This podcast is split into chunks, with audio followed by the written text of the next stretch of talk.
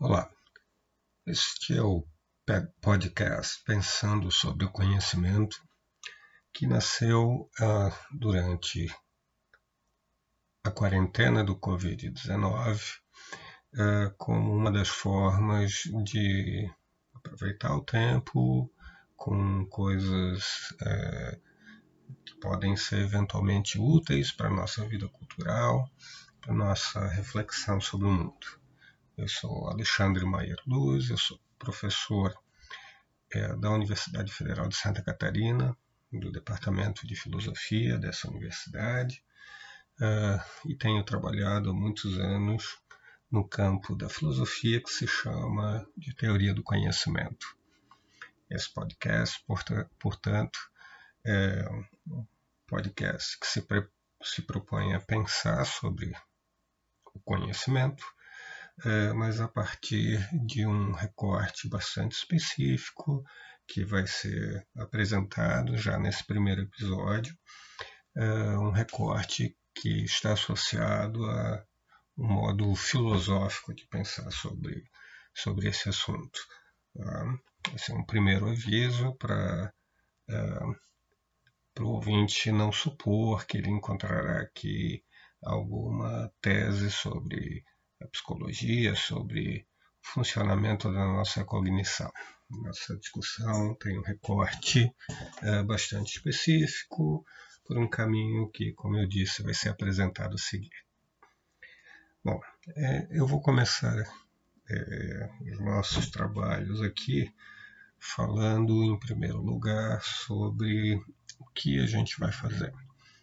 É, como eu disse, há uma área, uma sub-área da filosofia chamada teoria do conhecimento. Uh, em alguns lugares uh, ela é chamada também de epistemologia, do grego o episteme, do logo, estudo do conhecimento. E essa área da filosofia, obviamente, considerando já seu nome, estuda o conhecimento. É, o meu ponto aqui, meu primeiro ponto aqui, é um aviso sobre é, a estratégia que eu vou adotar, pelo menos no começo desse curso. É, antes de mais nada, eu quero encarar a, a questão do conhecimento, ou as questões associadas ao conhecimento, por um caminho bastante específico. E eu não estou muito preocupado uh, aqui em é, satisfazer uh, alguma demanda particular, alguma expectativa particular uh, no que diz respeito a alguma concepção de, do que é fazer filosofia, do como se faz filosofia, etc. Né? Certo? Esse é um ponto importante e é um pedido aqui para o ouvinte, é, que o ouvinte então abstraia qualquer suposição que tenha sobre o que é a prática uh, filosófica. Né? Então, a, a minha estratégia aqui para chegar a uma série de questões que vão se estabelecendo ao longo dessas, desses episódios todos é a estratégia de estabelecer um certo conjunto de problemas, é, tentar mostrar que esses problemas é, não são filosóficos. Esses problemas recebem um tratamento filosófico, recebem um certo tipo de atenção que utiliza certas ferramentas para dirigir a atenção, é, uma atenção que é, é, é dirigida particularmente por indivíduos que são pagos para fazer isso, como é o meu caso, mas aqui eu vou supor, e esse, isso está diretamente no centro do espírito desse, da, da nossa conversa aqui, eu vou supor sempre que esses problemas são problemas é, humanos e não filosóficos. São problemas que impactam a nossa vida cotidiana de diversas maneiras e que, por conta disso, é melhor nós pensarmos num, num público uh, menos especializado, que não necessariamente tem formação filosófica, mas um público que está disposto a, como diz o nome desse podcast, a pensar sobre o conhecimento. Mais uma vez, eu suponho que em tempos de fake news, em tempos de novidades tecnológicas de todo tipo, é, é, modificando a nossa relação com as fontes de informação aqui ou ali, é, que pensar sobre o conhecimento é uma tarefa civil. Eu suponho também, vou falar disso bem mais adiante, em outro momento, é, que a nossa experiência democrática é também uma experiência que exige que nós pensemos sobre o conhecimento, de um modo que vamos ter que qualificar melhor depois. Né? Então, fazer um exercício desse tipo antes de ser ou não ser um exercício filosófico, etc., que é só uma questão de classificação, é, como eu disse, uma experiência uh, associada a um certo modo de pensar, de maneira muito geral, a cultura, um certo modo de pensar a educação, um certo modo de pensar a vida política, etc, etc. Eu vou supor que as questões, ou muitas das questões que nós vamos considerar aqui, não devem ser pensadas só em sala de aula, devem ser pensadas na nossa vida uh, cotidiana, uh, não filosófica, ok? Então, bem, uh, antes de começarmos o nosso ponto, então, a despeito do que eu acabei de dizer, eu queria fazer mais um aviso sobre o olhar do filósofo, o olhar de quem já foi apresentado a filosofia uh, sobre esse podcast. Eu vou, na maior parte do tempo, aqui aplicar uma certa estratégia que guia esse direcionamento da atenção às questões associadas ao conhecimento, uh, uma certa estratégia em particular uh, que eu vou construir com vocês passo a passo. É, como eu disse, é, não é necessário que alguém suponha que eu estou defendendo que essa é a estratégia para a filosofia, é, que essa é a única maneira de fazer filosofia, ou que ela é a melhor maneira de fazer filosofia. O que eu vou supor aqui, é, de uma maneira mais modesta e, e apenas para abrir espaço para a diversidade de, da reflexão filosófica, é supor que essa é uma boa estratégia para atacar os problemas que nós vamos levantar aqui. Hum? Há problemas epistemológicos, há problemas associados ao conhecimento que hoje, como eu já sugeri antes, é, nem fazem mais parte da tradição filosófica, a filosofia entregou a outras disciplinas que nós supomos têm ferramentas melhores para tratar do assunto. Não? Nós precisamos, é, hoje, em relação a certos aspectos do nosso funcionamento cognitivo, por exemplo, escutar é, um cientista cognitivo, um psicólogo ou, ou, algo do gênero, e não primariamente, primeiramente, um filósofo. Hein? Por divisão de trabalho, uh, e essa divisão de trabalho uh, uh, mudou de forma ao longo da história do, do pensamento. Bom, dito isso, vamos agora começar a falar sobre é, essa estratégia, começar a aplicar passo a passo essa estratégia mais geral é, que vai guiar boa parte dos nossos encontros. Hum? É, bem, dirigir a atenção ao conhecimento é, talvez diga ainda muito pouco. né? pensar sobre o conhecimento, talvez diga ainda muito pouco. Hum? É, eu vou sugerir então que, como um primeiro passo, é, a gente tente recortar um pouco melhor é, o território do que a gente vai discutir. Hum, Uh, essa parece uma, eu vou tomar como uma boa sugestão quando a gente considera que conhecimento é um termo que aparece uh, em lugares muito diferentes e em, particularmente em tradições teóricas muito diferentes. Uh, que se nós formos a uma biblioteca, nós vamos encontrar livros que tratam do conhecimento científico, do conhecimento matemático, do conhecimento do povo tal, do conhecimento ocidental, do conhecimento oriental e etc.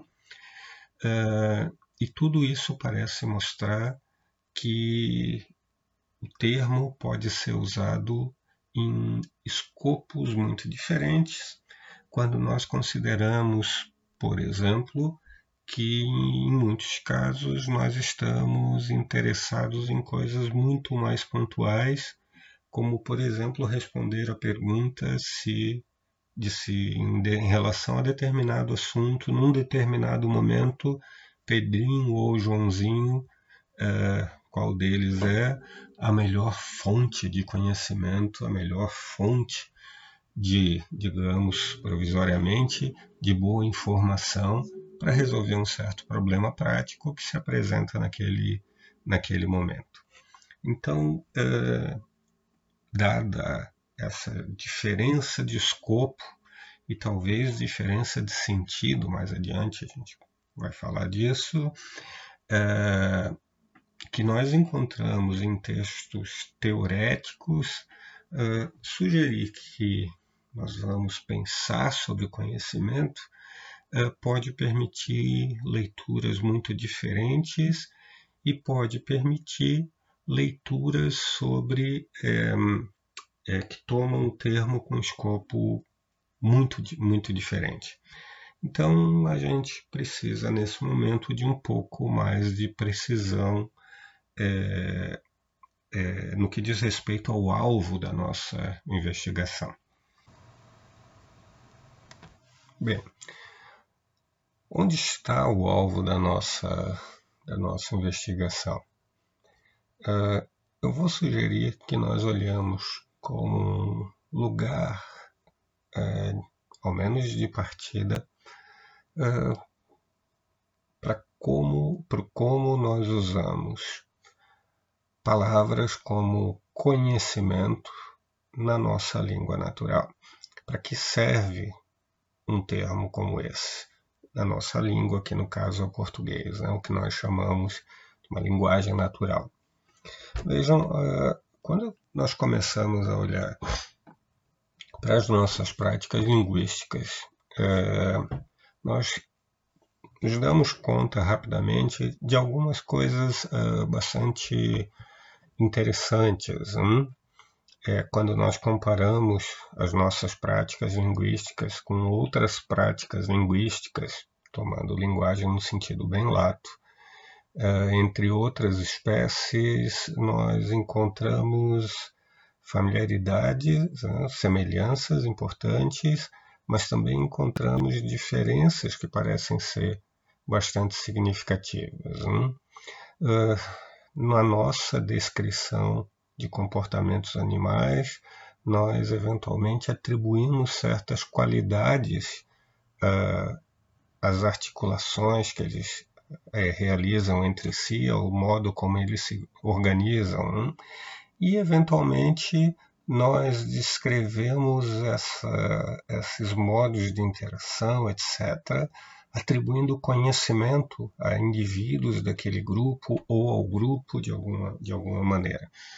Pergunta então é quais são essas características é, que nós começamos a detectar quando nós olhamos para as nossas práticas linguísticas, que no nosso caso humano é, aparecem em línguas como complexas, como a língua portuguesa, como é o nosso caso. Hum. É, nós começamos nessa direção de atenção para as nossas práticas linguísticas, nós nos damos conta rapidamente que algumas palavras, é, lembrem do exemplo que usei antes, é, descrevem entidades no mundo, mas algumas palavras parecem ter outro tipo de função, como, por exemplo, a de articular indivíduos, a de posicionar indivíduos de uma determinada maneira. Hum. É, quando nós estamos interessados em classificar alguém como alguém que sabe alguma coisa, uh, nós posicionamos, estamos tipicamente interessados em posicionar esse indivíduo num certo local social, uh, por mais ou menos tempo, não importa, mas em relação a um determinado assunto, num determinado momento, tipicamente parece que nós estamos valorando algo que nós associamos de algum jeito àquele indivíduo. Se nós supomos que alguém sabe jogar futebol, isso parece ser um termo de valoração uh, e que nos leva a preferir aquele indivíduo no nosso time em detrimento alguém que não sabe jogar futebol, desconsiderando outras possíveis questões. Hum? Uh, segundo ponto, essa atribuição de um certo valor a, a outros indivíduos ou a outras entidades uh, parece ser muito diferente de outras atribuições de valor. Quando nós consideramos que alguém ou algo é belo, parece que também atribuímos um certo tipo de valor, mas esse valor parece ser claramente diferente é, aquele, em relação àquele valor associado a atribuir conhecimento a alguém. Quando nós consideramos que alguém é justo, parece que atribuímos valor também, mas esse valor parece ser, mais uma vez, de um tipo bastante diferente quando comparado ao valor que eu estou supondo aqui todos nós atribuímos quando atribuímos conhecimento a alguém. Quando nós aplicamos uma prova para, sei lá, medir algum tipo de conhecimento, vamos supor que, que isso é possível, que isso é o caso, uh, nós estamos tipicamente atrás de certas propriedades uh, que não têm a ver, muito tipicamente, com a beleza da resposta. Né? Nós não estamos atrás do, da beleza do, de um, da redação, né? a beleza estilística da redação de alguém, seja lá exatamente como nós vamos tomar essa noção de beleza. Bom, meu ponto aqui não tem a ver então com beleza, com justiça, tem a ver com uma certa percepção que parece brotar da nossa observação da linguagem de que conhecimento é, em primeiro lugar, um certo tipo de termo de valoração que valora de um jeito específico e valora num, em relação a um determinado é, uma determinada propriedade ou conjunto de propriedades é, que são socialmente brutalmente importantes. Hum? Mais uma coisa interessante aqui. É, Conhecimento não parece ser um termo filosófico, né? ele parece merecer atenção de filósofos e de outros especialistas, merece atenção de filósofos desde o começo da filosofia. Porém, o termo em si, o uso de palavras como conhecimento uh, para atribuir um certo tipo de valor para alguém uh, parece ser práticas parece brotar de práticas linguísticas que não são teoreticamente aprendidas. Hum? Uh, parece que não é o caso que a teoria do conhecimento, como atividade filosófica, vai ensinar a alguém o que é conhecimento. A suposição aqui é que nós sabemos o que é o conhecimento, uh, tanto sabemos que tipicamente aplicamos apropriadamente esse termo, pelo menos para, no que diz respeito, situações cotidianas uh, mais comuns, menos sofisticadas. Né? Notem, meu ponto aqui não é exatamente o de se nós aplicamos de modo completamente apropriado esse termo. Hum, mais adiante a gente pode falar disso. É, meu ponto aqui é que muito rapidamente crianças identificam que atribuir conhecimento a si mesmo, a outras pessoas, de um jeito ou de outro, é, é algo diferente de atribuir uma certa propriedade que nós chamamos moral, por exemplo, como a propriedade de ser justo. Hum? Uh, crianças muito pequenas dizem coisas como eu sei isso, eu não sei isso, e talvez até antes de dizer coisas desse tipo, eles reagem a, indivíduo, a declarações linguísticas ou ações que nós escreveríamos linguisticamente como ações de quem sabe algo. Né? Uh, crianças talvez confiem inadequadamente, em muitos casos, dos seus próprios pais como fonte de, informa uh, como fonte de informação. Uh, não é nosso ponto ainda. Né? Nosso ponto é só lembrar que nós não aprendemos teoreticamente o que é o conhecimento na escola. Nós usamos esse termo e muitas vezes usamos bem uh, antes de direcionar a nossa atenção para ele. Bom, tem mais coisas uh, que nós poderíamos falar agora, mas esse é o momento de pensar, como eu sugeri, uh, sobre a metodologia. Hum? Então, vamos manter aqui o foco né, sobre estratégia de direção de atenção. Então, uh, vamos olhar para um termo que não é teórico, uh, que está na nossa linguagem natural eh, e que serve para fazer atribuições de um certo tipo de valor. Uh, isso nos dá um bom começo e isso gera uh, perguntas como, por exemplo, as perguntas centrais é, é uh, qual é esse valor? Né? O que nós estamos valorando em alguém? Hum? Quando nós atribuímos conhecimento a, uma determinada pessoa, por exemplo, ou um animal, ou a nós mesmos, ou a um livro, ou etc. e tal. Hum. Uh, isso nos fornece aqui pelo menos um ponto para qual nós podemos direcionar a nossa, a nossa atenção. Nós temos então uh, uma questão para pensar até o nosso próximo episódio. Né? É, quais são os valores que nós associamos às atribuições de conhecimento que nós fazemos? Hum, qual é o tipo de valoração que nós estamos fazendo de alguém, do que alguém diz? Quando nós atribuímos conhecimento a essa pessoa em relação a um determinado assunto.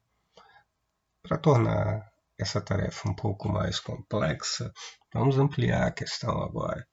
É, nós estamos falando da atribuição de conhecimento, é, mas talvez ela seja importante por estar num lugar, num lugar central, importante de toda uma família de termos que parecem ser parentes.